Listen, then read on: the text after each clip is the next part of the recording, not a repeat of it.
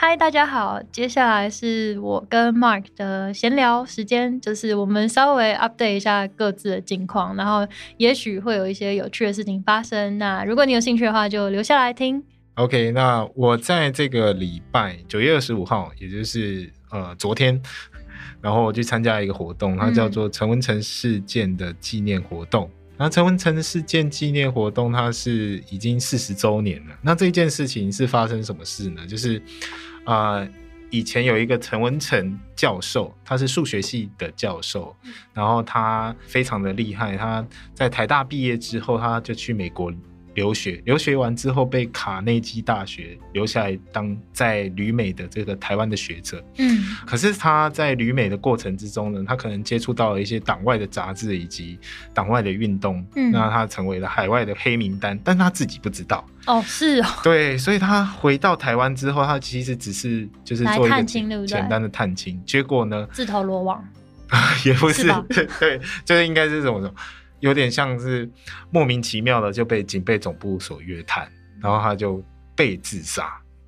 对，被自杀这个名词在这几年，可能中国和香港好像很常出现。可是，其实在一九八零年代的时候，无论是台湾，或者是我们现在很熟悉的南韩，都有很多知识分子，来自于大学的，不论是教授或者是学生，因为他们不一样的意见，就在不论是在校园内或校园外，就是受害。嗯，那当时这个陈文成博士本身呢，他就是被栽赃说他是畏罪自杀。至于是为什么罪呢？其实呃讲不清楚。那后来就是在法医来进行验尸的过程之中，发现他身上有很多的被刑求的痕迹，以及内伤，甚至淤血。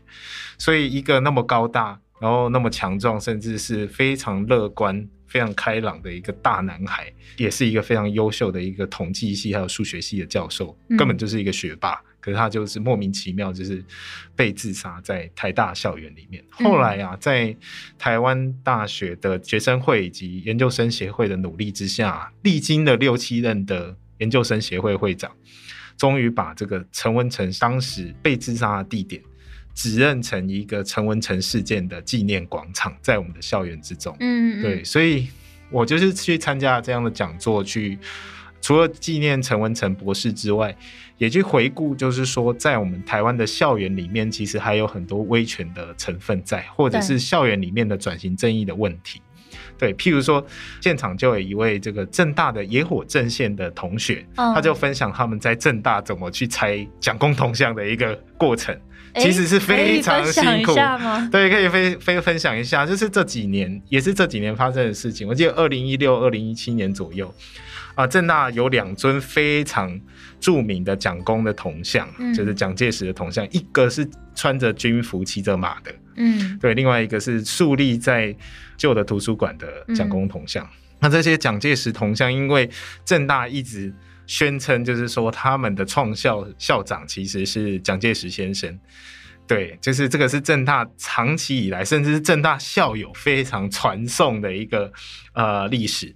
那当时的正大学生觉得这个东西是有一些威权象征的，乃至于是包含军队或者是军人适不适合出现在这种自由学术的神圣殿堂的图书馆以及大学里面，其实都值得去讨论嘛。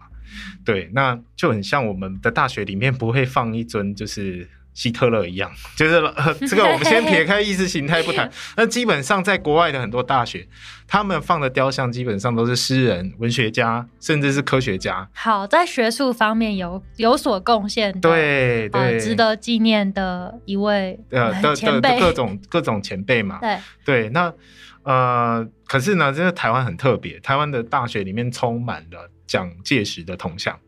对，所以当时的野火阵线就是正大的一些学生，就是主张要把它进行拆除。那他们后来是用这种进到这个校务会议里面的方式来进行讨论，那甚至是也是让各种不同意见的人出来发言。嗯，那最后呢，很顺利的从把那个图书馆的这个蒋介石铜像，就是终于撤除了。哦，对对对对，什么年代？就是在二零一七年。左右的时候，其实也是这几年发生的事情。所以这个讨论到真正拆除耗时多久？呃，大概耗时了两年多，这个是在这个体制内的，但是其实正大里面还是有一个这个，还有另外一个，对，还有另外一个骑穿着军服 然后骑着马的一个蒋介石铜像。那其实这个东西只是一个起头啦。其实我们如果回望我们台湾的各大校园，乃至不仅是大学，嗯，国中、高中，其实都充满了威权的这个象征啊。对，老实说，刚才说这个铜像的部分，也许它的政治含义会比较浓厚。对，但其实我们刚刚在讨论学术这块领域，它的威权并不只是刚刚说的政治含义，它其实是比较像是生活或者是规矩。对，就是你在一个学术领域跟环境里面，它所塑造出的那个互动空间，到底是不是？具有高的自由性跟自我表现的一个开阔的空间，或是框架比较少的一个地方。我觉得在目前我们看到台湾的校园，它还是有很多要进步的地方。对啊，当然应该跟以前还是有好一点啦。像呃，现在已经很多地方都在讲呃无校园围墙啊。对。然后也是有越来越多的学校，至少国小去取消了制服，或是国中、高中放宽什么法镜啊，然后制服的穿着方式啊，然后还有什么？啊，就是服仪啊，或者是教官。哦，教官教官还存在，教官有教官放宽吗？记得是还存在。教官还存在，那有没有放宽？因为我离学生时代有点远了。教官的话，也许军训课的比重变少了。嗯，不太确定。其实我觉得军训课是有必要的啦，就是说你可以让高中国高国高中生就可以去学习怎么使用武器去保护自己，是 OK 的。就是。怎么去保护这个国家的学习是 OK 的，可是教官他在校园里面，你知道教官的英文叫什么吗？我还真的不是不知道。Ideology officer。哦，是吗？意识形态长官。嗯，对，所以其实教官是一个充满威权色彩。他是在审视你的思想正不正确。对，Ideology officer。校园的专制者。对，当然现在大家可能。正常来说，不会觉得教官会扮演那个角色，甚至很多学生会觉得，哎，我跟教官跟教官很好，对对对。但是其实也不是说要指责每一个教官是坏人，而是说军人退出校园这件事情应该去做重新的一个讨论。那相对来说，这些现存的这些教官，其实。你可以让他们去再去进修，然后去修一些，譬如说生活辅导或者是这种教育学程的东西，嗯啊，让他们能够充实他们的学校的辅导的能力，或者是作为校园安全的的扮演守护者。的角色，其实他们现在也在做这些事啊。嗯，但是我觉得需要有一个正式的，就是学程或者是一个呃课程，可以让他们去受训练，用一个更好的一个身份留在校园当中。我觉得这个是一个更好的方法。也许先从内容、实质内容的转换，对，然后再去谈比较表象的他的身份的转换。因为其实我觉得这种要去改变的东西，你如果直接换名字，直接换，可能不一定改。就是反弹很大，对对对对。可是表面先不动，对，但是内容先跟动。对啊，其实我相信教官也愿意转型啊，就是现在的教官们应该也愿意转型，只是说我们确实军队是不是要留在校园里面，这个东西真的是要打一个很很大的问号，或者是说我们可以去做讨论。嗯，那我觉得台湾的国高中还有一个很强的，就是可能也是来自于父母。对于小孩的那种想要控制的那个感觉，延伸到校园的教育当中，嗯。所以我们去限制了学生的服仪，尤其是女校非常辛苦，就是很多的学校都还是规定女生一定要穿裙子，或者是你的袜子什么高度，然后你的就是你一定要对发型不能染。染发，不能穿耳洞，对，或者是有耳洞也要戴那个。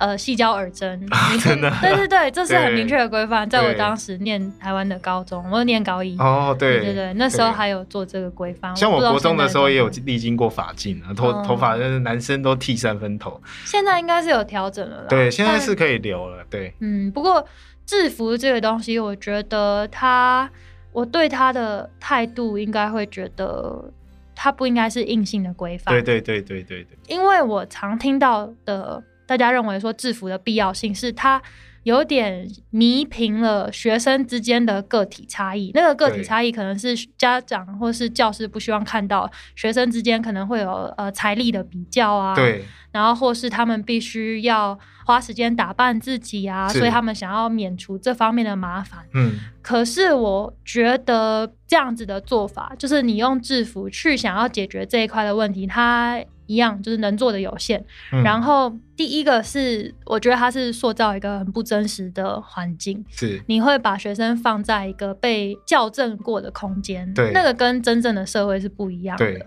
你让他没有机会去学习如何尊重与包容每一个人不同的课题，你直接剥夺他这样的学习机会，而且说的难听一点，也许就是教师跟家长。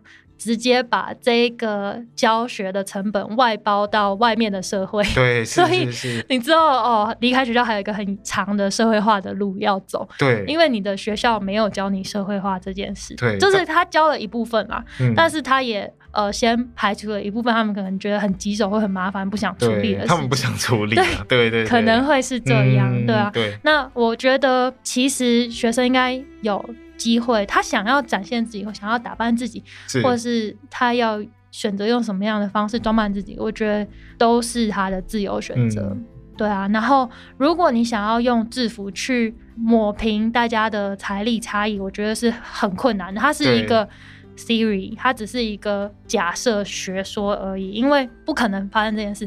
我就算今天跟人家穿一样的衣服，我周末做的事情也不一样。对，我总会跟我的手机也不一样，对，拿到手机也不一样。对然后我的生命体验跟别人不一样，我总会跟朋友聊个天吧。对聊天的过程，你就会发现那个差异性了。所以我觉得制服要说它可以弥平这一块，我觉得是欲盖弥彰的状态，对应该是让大家可以学会欣赏每个人的不同跟每个人的价值之处。对啊，而且我觉得台湾的教育过分讲求效率，以及这个很强调这个分数主义的状况之下，让我们的学生其实忘记了一件事情，就是要学会珍惜自己。对、哦我觉得这个东西，就是因为我们太过于强调，就是说集体的利益大于个人的利益，导致说大家最后都会觉得啊，我一定要想办法用尽各种的力量。保证自己不被同才所排挤，或者我一定要尽量的去融入集体。可是这个在受教育的过程之中，就忘记了怎么去珍赏自己，或者是喜欢自己的一个过程。我觉得这个是在我们过去的教育比较没有被强调到的。嗯那我觉得这个就是我们台湾从威权时代要过渡到一个比较民主化的社会，还有一段很漫长的路要走的一个状况，就是要从对、嗯要从一个讲求集体的效益或者是嗯集体的力量。呃的状况之下，过渡到一个珍视个人价值啊，以及就是多元而且繁荣、互助合作的一个社会，是还有一段很长的距离要走。嗯，对这一块我我很喜欢你刚才说的这一段，因为它确实是塑造了一个大家好像呃团结与向心的一个画面感，嗯有制服或对是大家一起做某一件事。对，可是它确实也令呃哦，我以前有那个礼仪比赛，对对对礼仪比赛我真的就是无法理解。无法理解。好，当然我有点离题了，我先回来。刚才说他创造了这样很一致、看起来和谐的画面，可是他嗯同时也让每一个人就是开始学会隐藏在群体里面。对对对对，可是你会忘记你自己的独特之处，而且你也许也不懂得去欣赏自己的独特之处，甚至别人是独特的时候，你也不欣赏。嗯，大家开始会有那种强打出头鸟的概念。对对对，哎、我觉得这件事情很不好哎、而且就是有它也会造成呃，可能今天我是老师，我去上课，嗯。问一个问题，没有人要回答我，没有人想要讲话，对你知道吗？就是会发生这样的事情，可是它会让整个课堂的画面变得很单调、很枯燥乏味，因为嗯就是每个人依循着某一种制度与规范跟呃一种社会无形的压力，去让这个系统继续运作下去。嗯我觉得这有点好苏联哦。对对对，很苏联，很苏对联吧 嗯，对啊，我我不是很喜欢。对啊，这个对，所以我觉得今天想要跟大家讲的就是，无论你是在哪一个阶段求学的小朋友，你可能是嗯国中生，你可能是高中生，或者是大学生，如果你有这个机会听到我们的 podcast 的话，希望你们可以啊，学着就是说喜欢自己。那当然，现在我们所身处的环境未必可以一朝一夕就改变，但是包含未来的啊，你们的校园的空间啊，乃至于校园的一些制度啊，其实你都可以有一些方法去做一些提问或者是发问。那未来有没有办法去讨论说啊，可能有更好的一些合作或者是改变的一份方法？嗯，那我觉得从校园的空间就可以表现出来，其实我们的社会的一个缩影这样子。嗯嗯，那就最近有什么有趣的事吗？换我分享吗？对，我想想哦。好，我想到事情可以分享了。他其实跟我就是在做什么没有特别的关系，而是说我近期啊。有去看一下我们的 podcast 数据，嗯，然后我有发现我们的听众是逐渐增加的状态，我觉得这件事情真的是很开心，对，我们要欢呼一下，真的也是偷偷的在这利用这个机会说很高兴，很高兴，也很感谢有人在听我们的 podcast。对啊，因为我们其实是一个佛系宣传的，我们佛系宣传，佛系经营，真是太佛系了。呃，还是很感谢，就是大家愿意花可能。每一集都是非常重量的，可能四十分钟到六十分钟的时间才能听完。然后我们讲话的速度也不是太慢，然后讲话的内容可能也不是那么。亲切，对对，我们尽力了，我们丢了很多资讯，这样子。对啊，然后呃，真的很高兴有人来听之后，还来跟我们就是做互动。对，就是我有收到一些朋友啊，或是也是比较陌生的听众，但是他们有跟我联络，然后就是说，哎，他们对某一集的内容觉得很有趣，或是因此想要做一些回应，跟我讲他们。自身看到这个议题所心里产生的想法，这一种我真的觉得超有趣的，我好开心哦。嗯，对啊，然后还有也有一些人提醒我们，就是可能节目要怎么样的更精进，对这一类的事情。这是令我觉得做 podcast 的回馈感真的很快乐。嗯，对啊，我们会继续的往下录，我们没有半途而废，然后我们也会因此就会更加的努力，这样子就很高兴大家跟我们互动，也就是鼓励大家多多的。来跟我们互动，对，然后也多给我们一些 feedback。对啊，哎，那我就是给一个一个参考数值好了。我们目前最受欢迎的集数是第二集，是奥运的那一集。哦，真的。对，然后我们的那一集的播放次数已经超过一百次了。哦，是。对，所以我还蛮高兴的。还蛮高兴的，我自己都没有怎么听的，我来 自己告诫一下。这样不行，回去罚你听。那没有啊，代表都是我们那个。纯的观众啊，是纯的观众，而且就是我有点落掉，我第四集。自己都还没有做宣传，结果已经有人来跟我说他有听了，就是我真的很高兴，因为他可能是之前有告诉我他听了第一集或是第二集的人，嗯，然后中间安静了一阵子，可是后来又有跟我说他要听第四集哦，我就哇，原来我没有做宣传，他也有继续听，对。啊，真好哎，这都是感动到不行，对对对，就感心呗，对，好，所以我今天就是最后想要跟大家分享的就是这一块，我们很高兴有人听我们 podcast，然后还来。跟我们互动，那其实哦，有一个很有趣，我们这一次要做交通的议题啊，其实是有点像是跟朋友互动以后产生出来的主题，是，就是我之前好像是随口抱怨了台铁一下，在 IG 的线动抱怨的那种，然后可能只有两三行字的那一种。超多人回应的，对，我想说哇，台铁真的这么顾人怨哦，就是那就来做交通的议题好啦，因为交通真的大家感同身受嘛，每个人天天都要交通，那可是我们也不想要马上就落入单一的交通系统，然后去。大谈他的他的生命，嗯，我觉得我们可以先从比较软性的、比较使用者体验，对使用者体验的，然后比较综合跟比较广泛的去谈交通是什么东西，交通是什么状况，嗯，这样子。那其实交通这个议题超级大，而且老实说，我跟 Mark 在一开始第一集都还没有录的时候，我们在讨论这个乌托邦计划的整个架构，我们要谈哪些内容的时候。我们两个有约法三章，就是不要碰交通。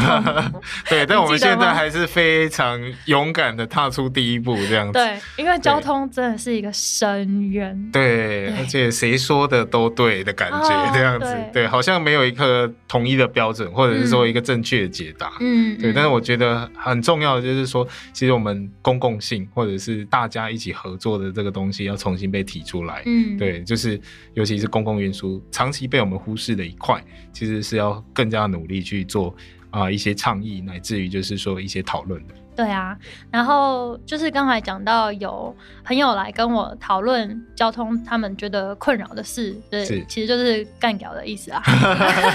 讲刚刚讲的比较客气，嗯，好，但是也因为这样，我们就衍生出哦，之后好像还有很多的议题可以去做、所以就欢迎大家，你如果听到我们的 podcast，然后觉得什么事情是你很想了解的，你就告诉我们吧，我们会为你准备相关的资料，然后未来做成某一个 podcast。OK，那就是期待各位那个我们的听众来进行投稿了。我们希望非常希望来做大家有兴趣的主题。对，好，谢谢你们，拜拜，拜拜